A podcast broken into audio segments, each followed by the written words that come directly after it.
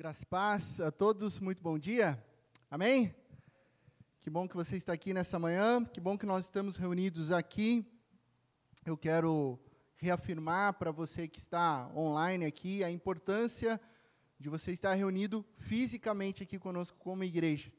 Tenho conversado com alguns pastores, alguns amigos, né, sobre o efeito W. O que, que tem sido o efeito W? O efeito W é W de movimento mesmo com a pandemia, com as conexões online, as pessoas estão pensando, até mesmo flertando com a possibilidade de domingo sim eu estou na comunidade reunida presencial, domingo não eu assisto lá em casa, sentado no sofá, domingo sim eu volto, domingo sim não. E a gente tem perdido a importância e o significado teológico, o significado bíblico e o significado místico da igreja reunida aqui. Por isso eu sempre afirmei ao longo da pandemia o quanto doeu em meu coração vivermos tempos de é, reunião não presencial. Vocês já tinham me ouvido dizer, nós estávamos num tempo de exílio, e a saudade de estar reunido com a igreja aqui. Por quê? Porque o Espírito Santo, ele age de maneira profunda, de maneira sobrenatural na igreja reunida. Ainda essa semana, um, uma jovem me perguntou assim, pastor, é, Faz tempo que eu estava para perguntar para o senhor, no final do culto, você sempre diz aquelas palavras a respeito de uma bênção e tal, que ela consta na Bíblia? Eu falei, sim. Então, o que, que isso significa? Ótima pergunta. Né? Todo final de encontro, de culto, de celebração, uh, eu impetro a bênção com as mãos em direção da igreja. E o que eu respondi para aquela jovem, e respondo para vocês aqui nessa manhã, é que não são palavras mágicas, não são palavras soltas, mas sim é a impetração da bênção do eterno Deus sobre a igreja reunida. É algo profundo, é algo é, místico, onde nós estamos unidos com Cristo Jesus, reunidos aqui, para que através dessa bênção do Deus da graça, do Jesus Salvador, do Deus do eterno amor e sobre o poder, as consolações e a presença do Espírito Santo, a igreja possa se espalhar de segunda a sábado em missão. Essa é a importância. Então a impetração da bênção que eu faço aqui no final do domingo não é à toa. Não é apenas palavras, ah, não é um negócio só bonito, não é tradição. Não, é bíblico. É o poder do Espírito Santo através da igreja, que parte para a missão. Então, toda vez que você sai daqui dessa porta, todo domingo, você sai para a missão. E por isso você precisa retornar aqui no próximo domingo para se reunir com a igreja, para dizer como nós cantamos aqui, Jesus nós te amamos, Jesus nós te adoramos, para que a gente seja alimentado pelo poder da palavra, que a gente seja renovado e assim a gente continue em missão, uh, propagando as boas novas do Evangelho. E quando nós estamos em missão, nós compreendemos a profundidade disso, que é impossível a gente ficar sem o culto dominical. É impossível a gente perder esse momento aqui precioso de estarmos reunidos em um só corpo, cantando, louvando e se alimentando da palavra. Bom, seguimos na nossa série Deserto. Não foram uma pessoa, não foi uma pessoa, não foram duas, não foram três, mas recentemente, assim, umas quatro pessoas falaram assim, ô pastor, é, e essa série aí? A gente vai ficar para sempre no deserto, né? Aí, né, como toda piadinha tem um fundo de verdade, né? A minha esposa deu aquela cutucada falou: "Falei para você".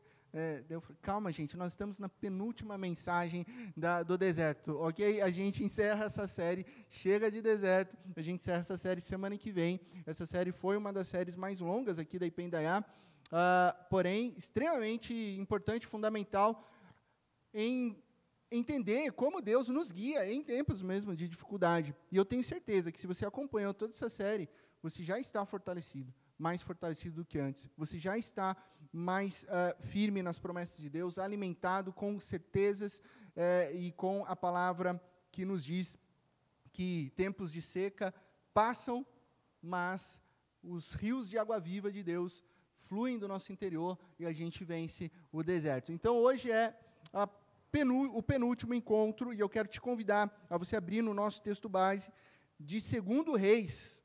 Nós temos acompanhado a história desse personagem, desse profeta Elias, e agora nós já nos encontramos no segundo livro de Reis, capítulo 1. Segundo Reis, capítulo 1. Eu lerei todo o capítulo para que a gente entenda o contexto do que está acontecendo aqui. Depois da morte de Acabe, Moabe rebelou-se contra Israel. Certo dia, Acasias caiu da sacada do seu quarto no palácio de Samaria e ficou muito ferido. Então enviou mensageiros para consultar Baal-Zebub, deus de Ecrom, para saber se ele se recuperaria. Mas o anjo do Senhor, versículo 3, disse ao tesbita Elias: Vá encontrar-se com os mensageiros do rei de Samaria e pergunte a eles: Acaso não há Deus em Israel? Por que vocês vão consultar Baal-Zebub, deus de Ecrom? Por isso, assim diz o Senhor: Você não se levantará mais dessa cama e certamente morrerá. E Elias foi embora. Quando os mensageiros voltaram ao rei, ele, ele lhes perguntou: Por que, que vocês voltaram? Né? Aquela ideia de: Por que vocês voltaram tão rápido? Eu mandei vocês procurarem um, um, os profetas, eu mandei vocês procurarem é, consultar Baal Zebub, é outra região, é outro país. E aí eles respondem no versículo 6: Um homem veio ao nosso encontro ou seja, nos interrompeu e nos disse: voltem, voltem ao rei que os enviou e digam-lhe assim: Assim diz o Senhor: acaso não há Deus em Israel? Por que você mandou consultar Baal Zebub, Deus de Ecrom? Por isso você não se levantará mais dessa cama e certamente morrerá. Versículo 7, o rei lhes perguntou: Como era o homem que os encontrou e lhes disse isso? Eles responderam: Ele vestia roupas de pelos e usava um cinto de couro. O rei concluiu: é Elias. Só pode ser o tesbita Elias. Em seguida, mandou um oficial com 50 soldados procurar Elias. O oficial o encontrou sentado no alto de uma colina e lhes disse: Homem de Deus, o rei ordena que tu desças. Elias respondeu ao oficial: Bom, se sou homem de Deus, que desça fogo do céu e consuma você e seus 50 soldados. E desceu o fogo do céu e consumiu o oficial e seus soldados. Depois disso, versículo 11, quando a gente lê depois disso, imagine que essa notícia chegou para o rei. Né? Então, 50 soldados morreram. Depois disso, o rei envia um outro oficial. Ou seja, insiste. Com mais 50 soldados. E ele disse a Elias: Homem de Deus, o rei ordena que tu desças imediatamente. Respondeu Elias: Se sou homem de Deus, que desça fogo do céu e consuma você e seus 50 soldados. De novo, fogo de Deus desceu do céu e consumiu o oficial e seus soldados. Versículo 13. Então o rei enviou um terceiro oficial com os outros 50 soldados. O oficial subiu o monte, caiu de joelhos diante de Elias. Olha só a mudança de atitude aqui. E implorou: Homem de Deus, tem consideração por minha vida e pela vida destes 50 soldados, teus servos eu sei que desceu fogo do céu e consumiu os dois primeiros oficiais com todos os seus soldados, mas agora tenha consideração por minha vida. O anjo do Senhor disse a Elias: Acompanhe-o, não tenha medo dele. Então Elias se levantou, desceu com ele e foi falar com o rei. Obviamente, Elias não esperava coisas boas ali. Por isso a mensagem de Deus é: não temas, você vai conversar com Acasias, mas eu estou contigo. Ao chegar, disse ao rei, versículo 16: Assim diz o Senhor: Acaso não há Deus em Israel? Por que você mandou consultar Baal Zebub, Deus de Ecrom? Por isso você não se levantará mais dessa cama e certamente morrerá. Elias vai e entrega a mensagem de Deus para o rei Acasias, sem nenhum medo de retaliação. Ele vai e diz exatamente aquilo que Deus ordenou dizer. Versículo 17: E Acasias morreu, conforme a palavra do Senhor, anunciada por Elias. Como não tinha filhos, Jorão foi o seu sucessor no segundo ano do reinado de Jeorão, rei de Judá, filho de Josafá. Os demais acontecimentos do reinado de Acasias e suas realizações estão escritos nos registros históricos dos reis de Israel. Vamos orar? Pai de amor, nós pedimos o teu discernimento, a tua sabedoria e o soprar do teu Santo Espírito em nossos corações para que a gente entenda a tua palavra para que nós tenhamos, além da compreensão intelectual, a gente possa praticar e viver a tua palavra que é viva, a tua palavra que é eficaz. Fala conosco, Deus, que a gente possa aplicar, que sejamos encorajados pelo teu Santo Espírito e que essa palavra poderosa do Senhor não pare em nós, mas que a gente possa levar e proclamar as boas novas do teu evangelho. Em nome de Cristo que nós oramos. Amém e amém. Deixa eu contar para você uma história, é, ficção, obviamente, né? uma ilustração sobre três fanfarrões. Né?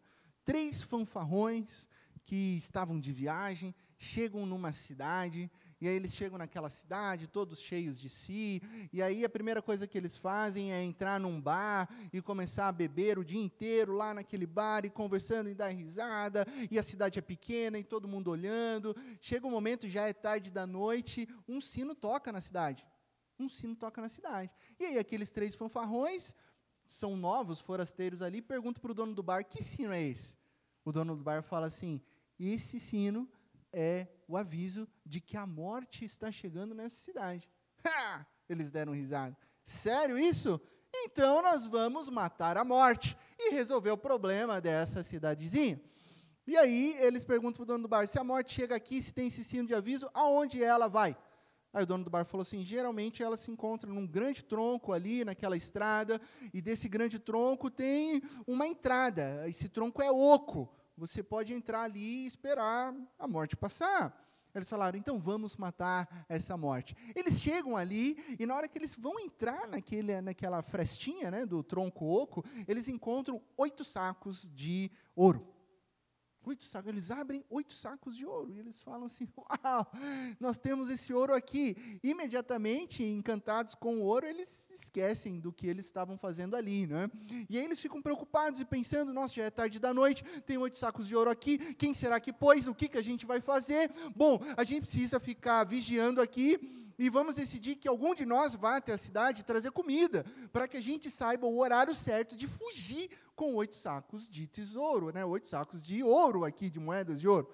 Ah, tiraram no de, nos dedos ali, um foi sorteado para ir na cidade. Está tudo certo, está tudo certo. Dois ficaram, um foi para a cidade comprar mantimentos. Quando esse um está no caminho, os outros dois falam: é o seguinte, oito sacos de dinheiro. A gente mata o sujeito quando ele voltar, divide em dois, quatro para mim, quatro para você, está resolvido.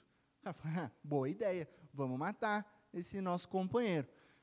Enquanto esse companheiro caminhava para a cidade, ele teve uma ideia semelhante. Se eu voltar lá e acabar com a raça desses dois, eu fico com oito sacos de dinheiro. Então ele vai, compra os alimentos e envenena todos os alimentos. Né? Todos os. É, é, é, é o, tanto o alimento sólido quanto os líquidos, todos envenenados. E ele volta. Quando ele volta, ele não tem nem chance contra dois. Aqueles dois vão lá e assassinam o rapaz. Quando aqueles dois assassinam, eles comemoram. Nós ficamos com dinheiro, vamos celebrar, já que esse amigo trouxe toda a comida aqui para gente.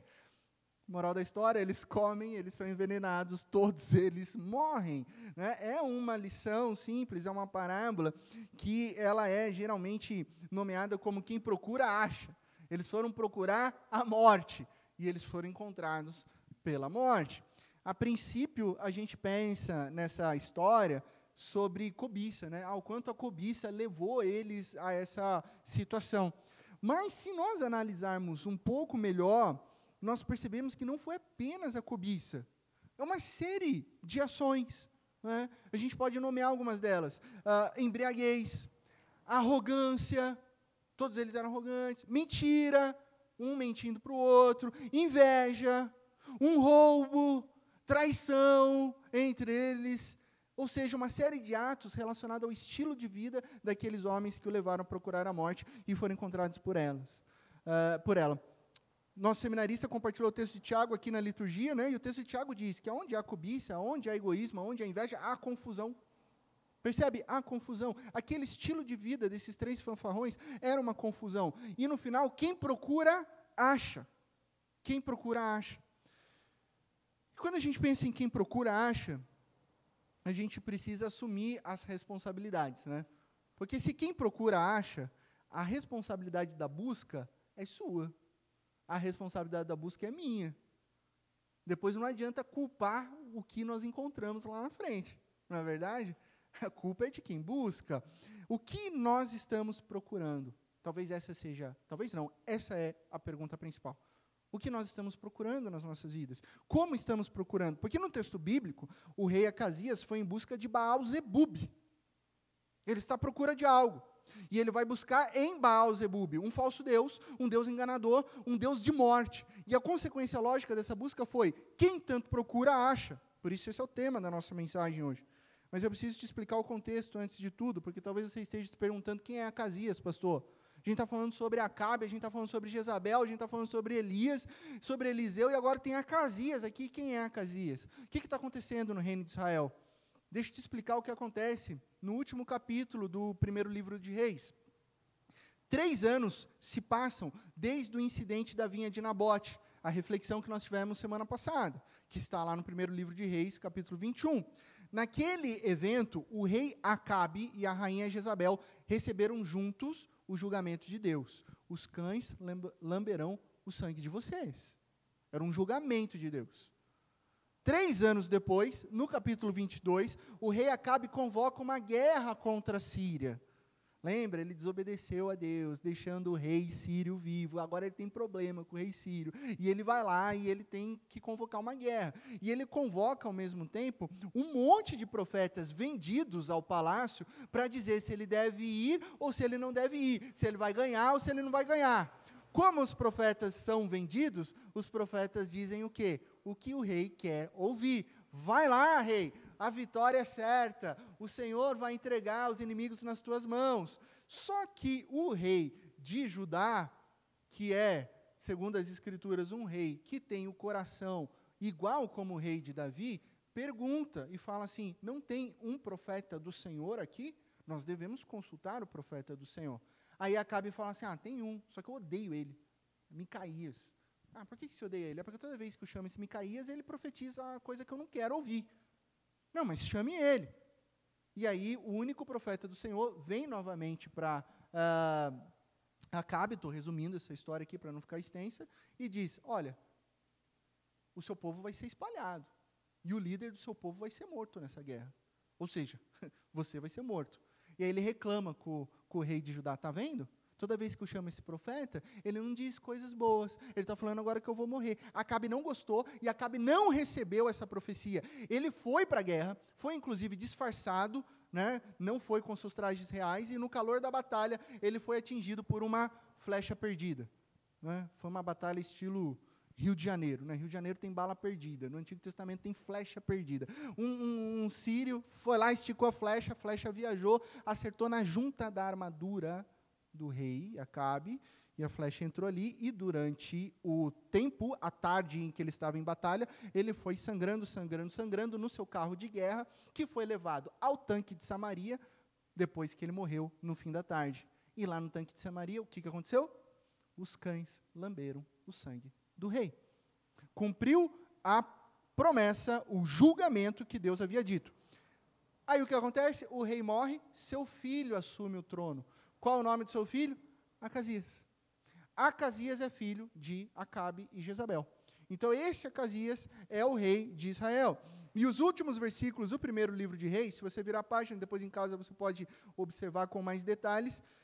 Sobre Acasias diz: ele fez o que era mal perante o Senhor e fez aquilo que os seus pais, Acabe e Jezabel, faziam.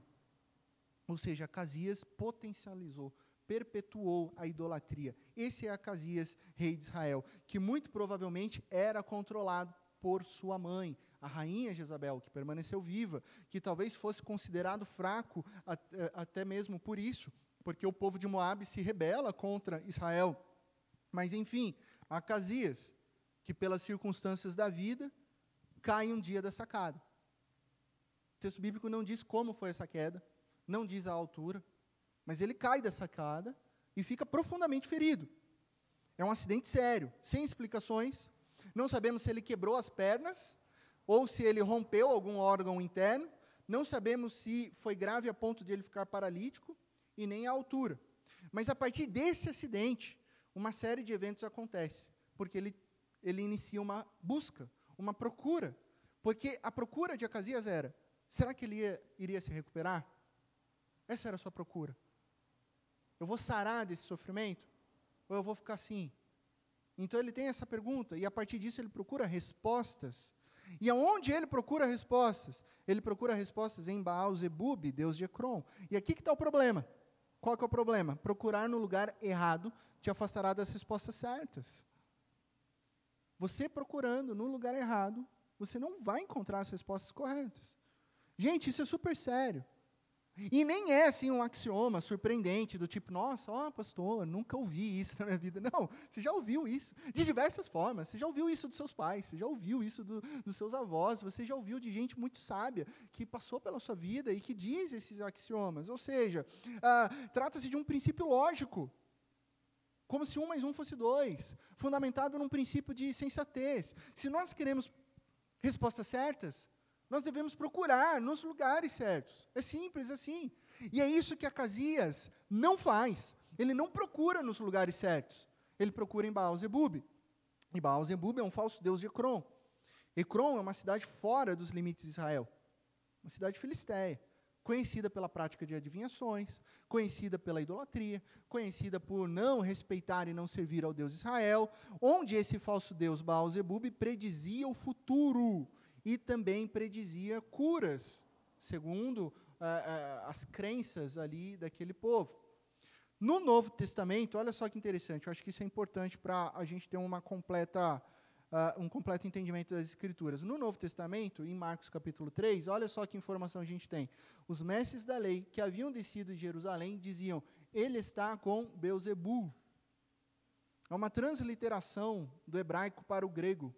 Ou seja, essa palavra Beuzebu, que aparece em Marcos, é uma transliteração da palavra Baal-Zebub. Pelo príncipe dos demônios, ou seja, Baal-Zebub é um, uma espécie de príncipe dos demônios, é que ele expulsa demônios. Né? Os mestres estavam é, afrontando Jesus. Então Jesus os chamou e lhes falou por parábolas: Como pode Satanás expulsar Satanás? Perceba que esse Beuzebu, príncipe dos demônios, está relacionado com Baal-Zebub.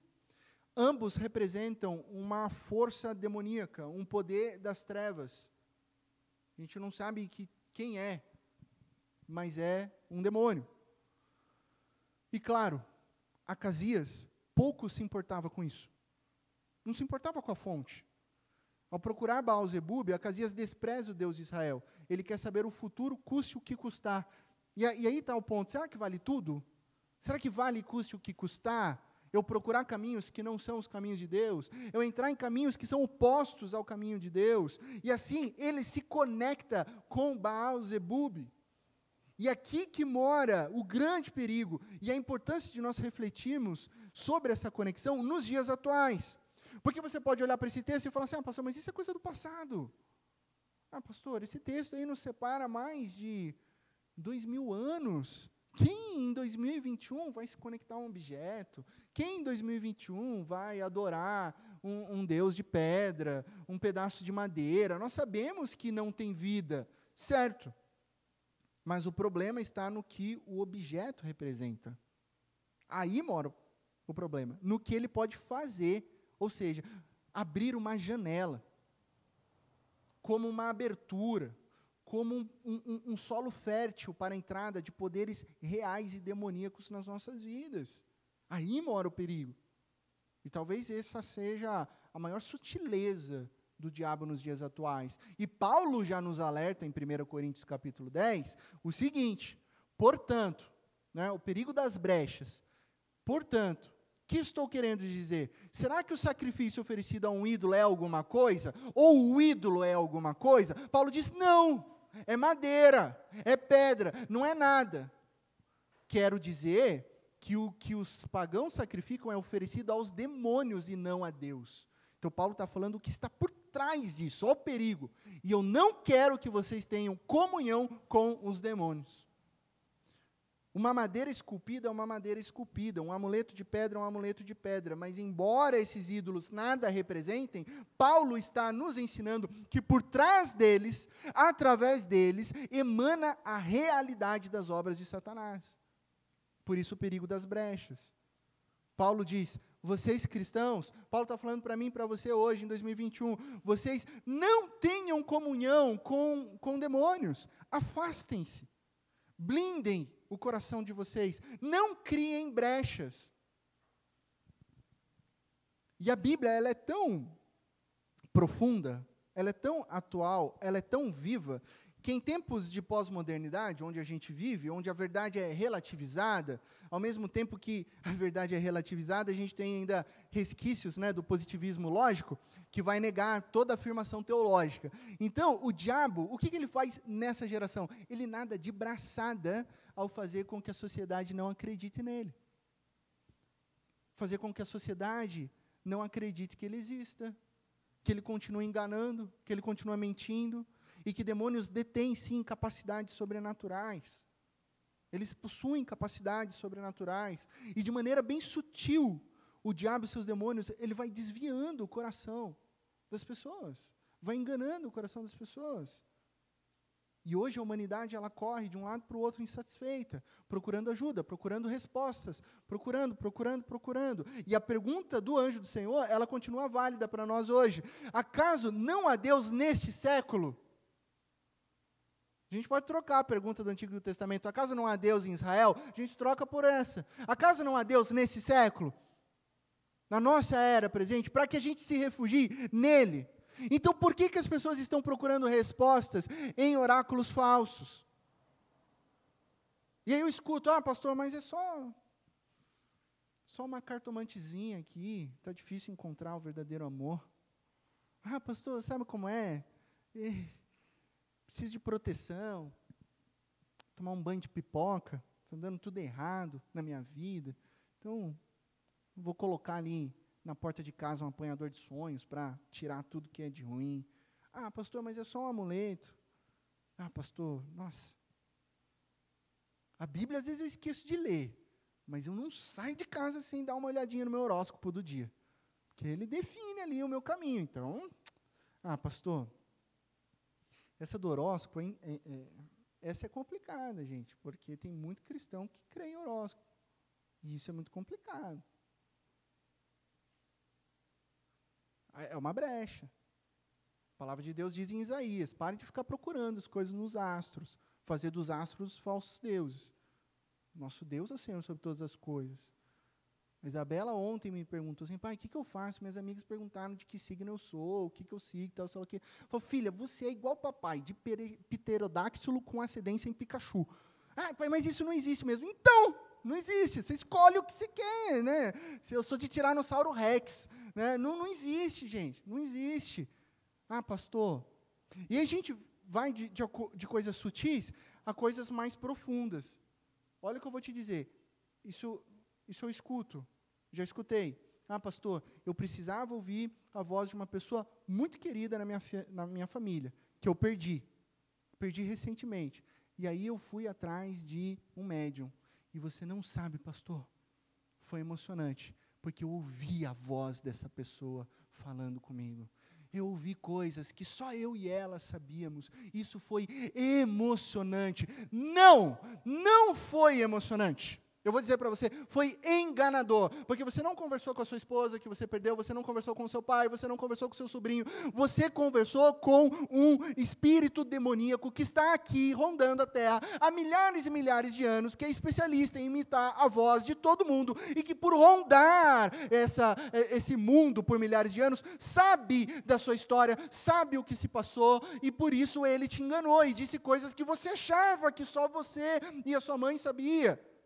Mas não, você foi enganado. Você foi enganado. E ele está entrando na sua vida. Não é só um amuleto. São janelas que você abre para que as forças do mal comecem a produzir enganação na sua vida e na sua família. E de repente você está preso nisso. Não é só um horóscopo, nada demais. Sabe por quê? Porque seguir as previsões diárias do seu signo é dizer para Deus que você não precisa dele. É isso. Ah, eu estou seguindo o meu signo, estou seguindo as minhas previsões. Então, Deus, eu não preciso. É substituir a sua confiança naquele que é Senhor sobre todas as coisas. Deus, eu não preciso, eu confio em estrela, eu confio em astro. Espera aí, quem criou as estrelas? Quem criou os astros? Existe um Deus verdadeiro e vivo. Então Paulo diz: um cristão não tem comunhão com demônios. Deuteronômio capítulo 18, verso 10 e 12. A gente precisa retomar esses textos bíblicos, porque eles são princípios de uma vida santa e piedosa. Não permitam que se ache alguém entre vocês que queime em sacrifício o seu filho ou a sua filha, que pratique adivinhação ou dedique-se à magia, ou faça presságios, ou pratique feitiçaria, ou faça encantamentos, que seja médium ou espírita, ou que consulte os mortos. O Senhor tem repugnância por quem pratica essas coisas. É óbvio. É óbvio que há repugnância de Deus, porque essas práticas, elas tentam controlar o futuro, e tentar controlar o futuro é ir contra a soberania de Deus. Querer consultar o futuro é dizer para você e para o mundo que você não confia no Deus que está cuidando e guiando a sua vida. É dizer que Deus não sabe. É dizer que você precisa de outras respostas que não estejam em Deus. E não é o homem que deve forçar a Deus a contar o futuro, mas sim o homem deve confiar no Deus que é o mesmo ontem, hoje e sempre está cuidando e guardando das nossas vidas. Deus já revelou tudo o que eu e você precisamos através de Cristo Jesus na Sua palavra. Tudo que nós precisamos já temos em Jesus. Ele é o único caminho, a verdade e a vida. E Ele nos chama para confiarmos nele. Ah, mas Deus pode dizer o futuro para nós? Sim, esporadicamente sim, através de profetas, através de mensagens reveladoras. Só que eu vou te dar um detalhe assim, muito importante. Geralmente Deus diz isso para nós para confrontar o nosso coração, não para amaciar o nosso coração. Geralmente a voz de Deus é: renuncie isso, é, entregue-se a mim, mude o seu estilo de vida, e não aquilo que você está buscando e que as pessoas estão buscando.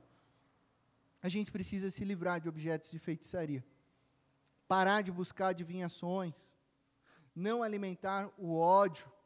De novo, retomo o texto que o seminarista Juninho trouxe aqui, sabe, não abrir essas brechas de confusão, de egoísmo, de egocentrismo, de ensimesmamento, de ódio. Fecha, fecha essas brechas. Coisas simples que quando são abertas, o diabo vai ganhando, sabe? Tipo beisebol, vai ganhando est é estações. Quem joga beisebol? Bases, obrigado. Sabe? Vai abrindo brecha, ele vai ganhando base na sua vida. Vai ganhando outra base coisas que você fala assim que não tem nada a ver. Ah, não tem nada a ver eu ter ódio. Ah, não tem nada a ver eu dizer isso. Ah, não tem nada a ver, né? Falar uma coisa séria que tem tudo a ver. Lava a boca. Essa boca de vala, cheia de palavrão, nem parece que você é um cristão, uma cristã. Lava essa boca, tente o seu vocabulário. Sabe, coisas simples, mas que são bases. Pare de assistir coisas que abram brechas na sua vida. Ai, nossa, eu assisto vídeo de mortes no YouTube. Vídeos de mortes no YouTube. Qual é a única explicação para isso, a não ser uma explicação demoníaca de celebração da morte? Ah, mas o jovem de hoje ele acha que está tudo bem assistir isso. Vou dizer uma coisa, ah, o pastor está careta hoje, está careta, super careta. Filme de ah, Invocação do Mal 5, Jogos Mortais 257, O Exorcista 32, não edifica em nada na sua vida, nada, absolutamente nada na sua vida. Pelo contrário, são trevas, é medo. E coloca um monte de confusão na sua vida. Para de buscar isso. Para de buscar séries que zombam do nome de Deus. A gente estava conversando ali, né? Várias pessoas, gente, várias, várias, várias, várias, várias pessoas perguntam para mim, pastor, você está assistindo Lucifer na Netflix? Primeiro que você fez essa pergunta para mim, sério? Não, pastor, porque não. Ah, pastor, sabe que não tem nada a ver, né? Porque não é verdade. Aí a gente quer justificar, né? Ah, é madeira. Ah, é pedra, é pedra. Amuleto é amuleto. Tá, mas aí você vai assistir uma série que zomba do nome de Deus, que diminui a pessoa de Deus, que o diabo não mente nessa série, né? O diabo só fala verdade, parece, um negócio assim, né? Contaram para mim, eu não assisti. E, e, e ainda é bonitão, parece. Governa uma cidade e está tudo certo, camarada, gente boa. Para que essa série? Fala para mim no que, que essa série vai edificar.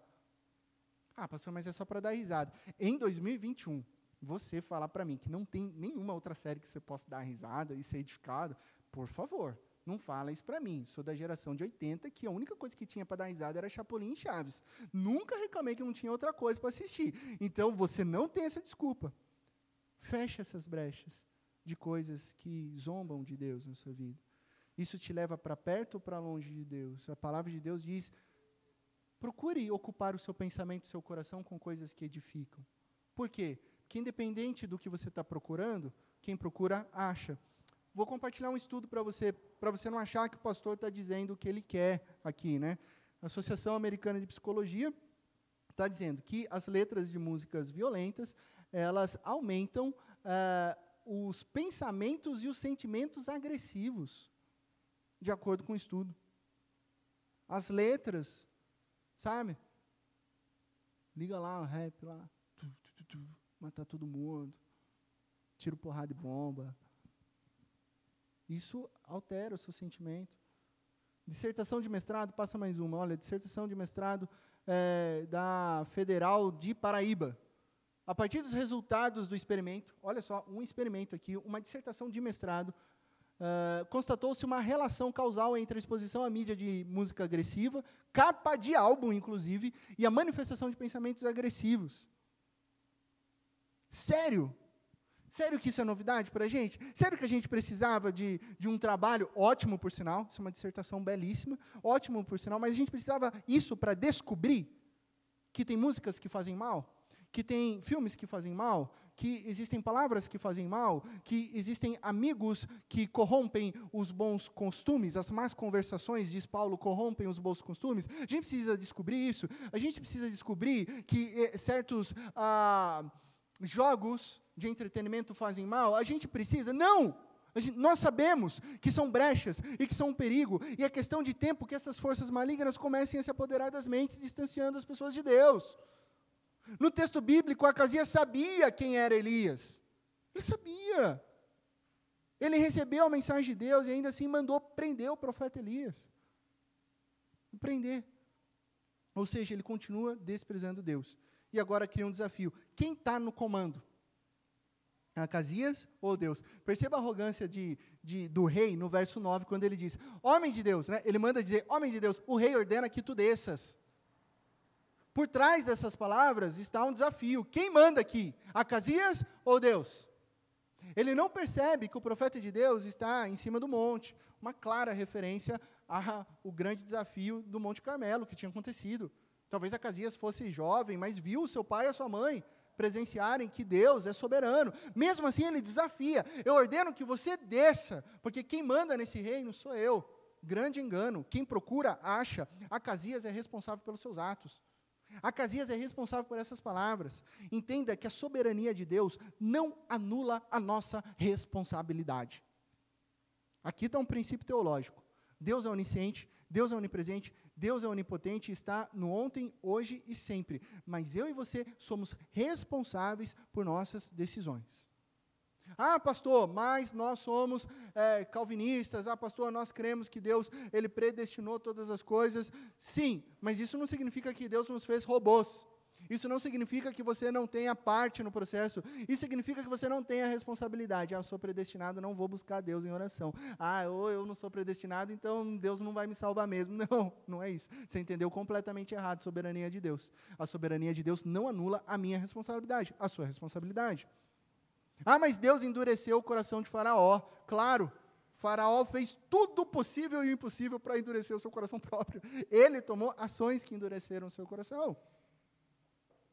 Romanos 2, do verso 5 e 8, nos lembra muito bem sobre isso. Contudo, por causa da sua teimosia, do seu coração obstinado, você está acumulando ira contra si mesmo para o dia da ira de Deus, quando se revelará o seu justo julgamento.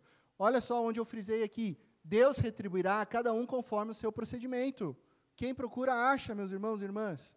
Você é responsável por aquilo que você ouve, por aquilo que você fala, pela maneira que você trata os seus pais, da maneira que você é, ensina e cuida dos seus filhos. Você é responsável pela sua posição ética no seu trabalho.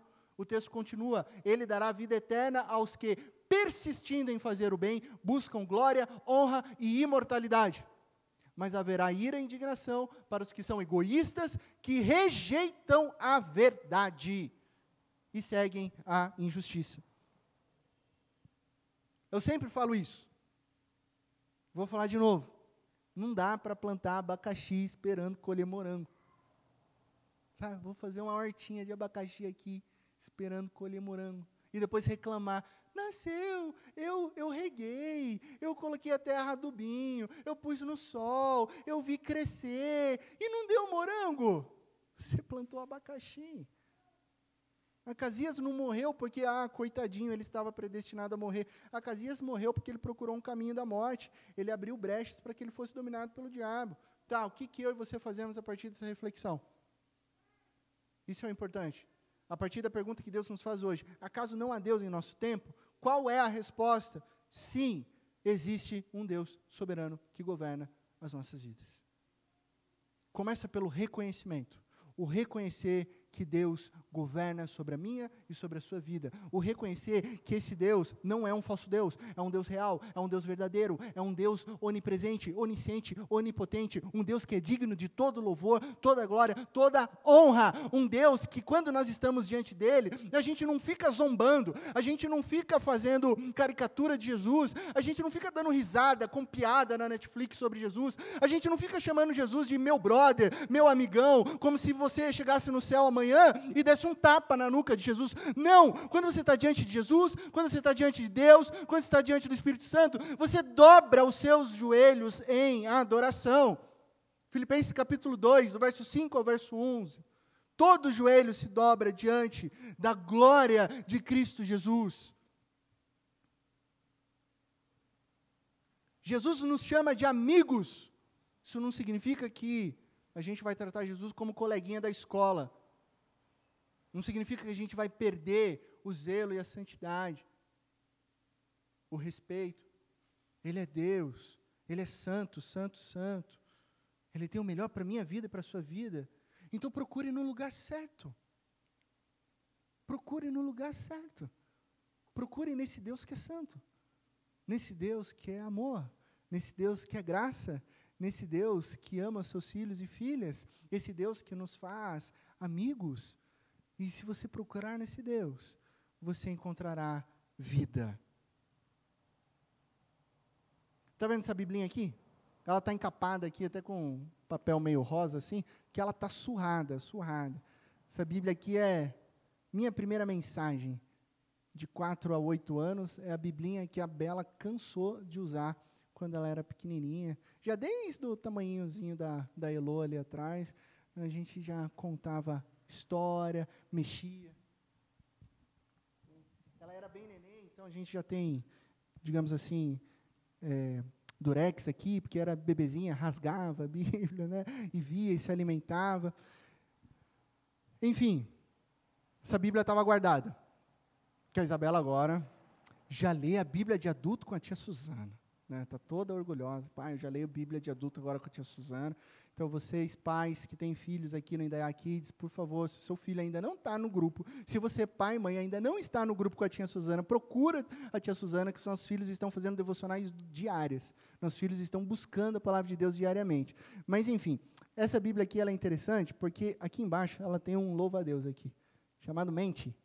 É, o Mente é o louva-a-Deus que, no final de cada história, ele traz uma aplicação, ele vai trazer um exercício ou a gente vai desenhar sobre a história, ou a gente vai fazer uma oração específica, ou a gente vai montar alguma coisa. Só que antes de você ter o recadinho do mente, você precisa descobrir aonde está o mente, porque ele sempre está escondido. Em todas as gravuras ele está escondido. Aqui na capa ele está aqui, ó, na cabeça dessa mulher aqui. Então, isso faz com que a criança ela abra a Bíblia e tipo, cadê o mente? Cadê o mente? E a gente vai lendo as histórias, a gente lê uma, a gente lê duas e a gente vai procurando o louva-a-Deus que vai trazer os nossos ensinamentos, que vai trazer, vai relembrar as histórias, as verdades escritas. E todas as crianças adoram interagir com essas práticas devocionais. E assim, a cada dia, eu lembro da Bela assim, procurando, procurando. Quero procurar o mente, eu quero procurar, eu quero fazer, eu quero orar, e esse exemplo tão simples que acontece com as crianças, precisa acontecer comigo, com você.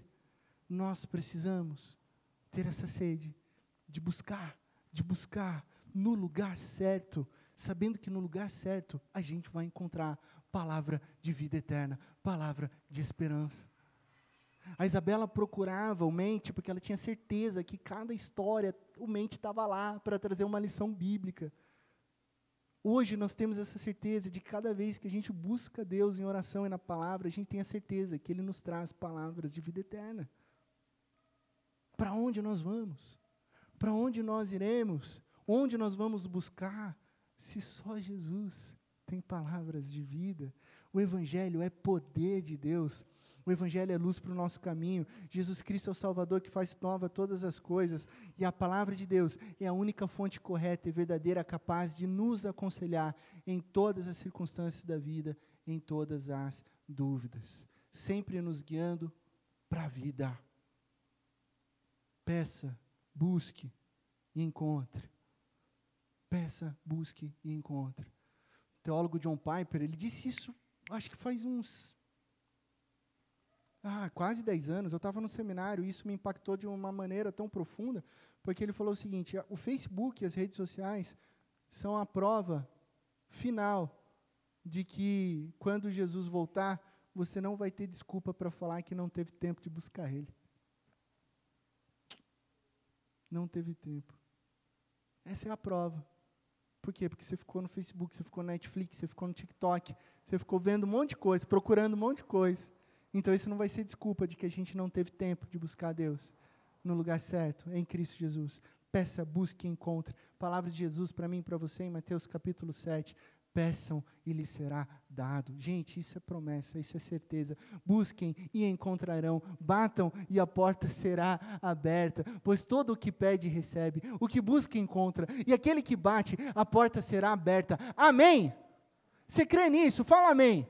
Amém. Olha só, isso é promessa de Deus para mim e para você. Isso não é o pastor Laci dizendo, isso é Cristo Jesus, o nosso Senhor e Salvador, nos dizendo que é certo que quem procura no lugar certo encontra vida e vida plena. Jeremias capítulo 29, como nós amamos esse verso. Vocês me procurarão e me acharão quando me procurarem de todo o coração, porque o nosso Deus, o soberano Deus, ele se deixa ser encontrado por nós quando nós colocamos a nossa alma, a nossa vida, a nossa busca. Isso é uma promessa para todo aquele que procurar de todo o coração a certeza de ser encontrado pelo Deus da vida plena e vida abundante. Encha a sua vida de tudo que é puro, amável, nobre, que honre e glorifique ao nosso Deus. Sabe, procure coisas que edificam. Talvez seja a hora de você mudar aquela playlist do seu Spotify e colocar músicas que glorifiquem a Deus. Não estou sendo careta no tipo, ah, pastor, eu não posso escutar nenhuma outra música. Não é isso que eu estou dizendo. Você sabe o ponto. O Espírito Santo está falando no seu coração. Mas traga coisas que edifiquem o seu lar. Memorize versículos bíblicos, busque a Deus diariamente em devocional, fale palavras que edifiquem. Preste atenção no seu vocabulário. Quem procura acha, quem procura em Deus encontra vida, porque nele está a verdade, o amor e a esperança. Esse texto que nós acabamos de ler revela que aqueles que confiam no Senhor são fortalecidos em seu coração. Elias foi fortalecido por Deus em toda a sua jornada. Em toda a sua jornada, em tempos difíceis de deserto, Elias foi preenchido com o poder do Espírito Santo de Deus, porque ele colocou o coração no lugar certo. Procure no lugar certo e você encontrará vida plena e abundante. Amém? Que Deus nos abençoe na mais absoluta certeza de que em Cristo Jesus todas as coisas ficarão bem. Quero te convidar a se colocar em pé, nós vamos orar. Nós estamos diante do nosso Deus, que é soberano, está aqui, falando aos nossos corações, talvez ao seu coração. Quero te convidar a fechar os teus olhos, talvez ao, ao teu coração o Espírito Santo esteja falando que você precisa, sabe, dar uma faxinada na sua vida, no seu coração, talvez no que você tem buscado, talvez pensar melhor no seu palavreado, trabalhar mais a sua paciência, suas palavras que edificam. Talvez seja a hora de você fazer uma faxina no seu Facebook. Talvez a faxina não funcione, talvez seja a hora de você excluir o seu perfil do Facebook. Talvez seja a hora de você mudar algumas ações, limpar o seu coração, tirar coisas que não edificam e colocar a busca pelo Deus Santo, Santo, Santo, a prioridade do reino de Jesus, o encontrar-se com Deus diariamente e ser guiado por palavras de vida. Ó Deus, Pai de amor, muito obrigado, Pai, pela tua palavra. Essa palavra que vem confrontar os nossos corações e, ao mesmo tempo, vem nos guiar. Ao mesmo tempo, vem nos limpar, vem nos purificar. Deus, nós entregamos todo o nosso ser a Ti nessa manhã. Nós colocamos diante do Senhor toda a nossa vida com o único propósito de honrar, de te servir, de ser guiado pela tua palavra que gera vida abundante, Pai. Ó Deus, para onde nós podemos ir? Ó Deus, o que nós podemos buscar, se não e tão somente as palavras de Jesus? Ó Deus, tira de nós qualquer brecha que venha desviar os nossos corações dos teus princípios e valores. Ó Deus, faz de nós pessoas com o coração pronto a adorar, pessoas com o coração sincero que te buscam de todo o coração, porque a tua palavra diz que quando nós buscamos o Senhor de todo o coração, o Senhor nos encontra. Obrigado porque o Senhor nos encontra. Obrigado porque o Senhor nos resgata. Obrigado porque o Senhor nos purifica. Obrigado, Pai, porque através de Cristo Jesus, através do seu sacrifício na cruz, obrigado porque através da ressurreição de Jesus, nós podemos confessar os nossos erros, nós podemos confessar os nossos pecados, certos que através do sangue de Jesus nós somos purificados de toda maldade, de toda impureza, e assim nós temos paz com o Senhor, comunhão com o Senhor. Nós não queremos ter comunhão com nada que não venha do Senhor. Nós queremos viver tão somente para Ti. Ó oh Deus, dirige o nosso falar. Ó oh Deus, dirige as nossas ações. Ó oh Deus, ministra sobre os nossos pensamentos. Ó Deus, que a gente reconheça a Tua soberania sobre as nossas vidas. E que assim a gente viva no poder do Teu Evangelho, na luz de Cristo Jesus, brilhando como estrelas nesse mundo que tanto precisa do Senhor, Pai. Cuida de cada família aqui, Deus. Cuida de cada coração. Renova, fortalece o nosso interior. Obrigado porque o Senhor está presente aqui. E saímos daqui agora cheios da tua palavra, cheios do teu poder para proclamar as boas notícias de que Cristo Jesus é o Senhor e Salvador das nossas vidas. É no nome dele que nós oramos. Amém e amém.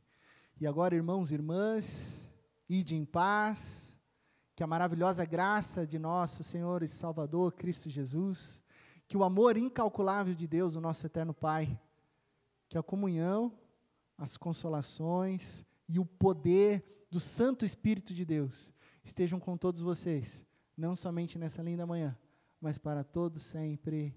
Amém e amém e amém. Amém, irmãos e irmãs. Um ótimo domingo a todos vocês, uma ótima semana e que Deus nos abençoe, na mais absoluta certeza de que em Cristo Jesus todas as coisas ficarão bem. Amém? Amém.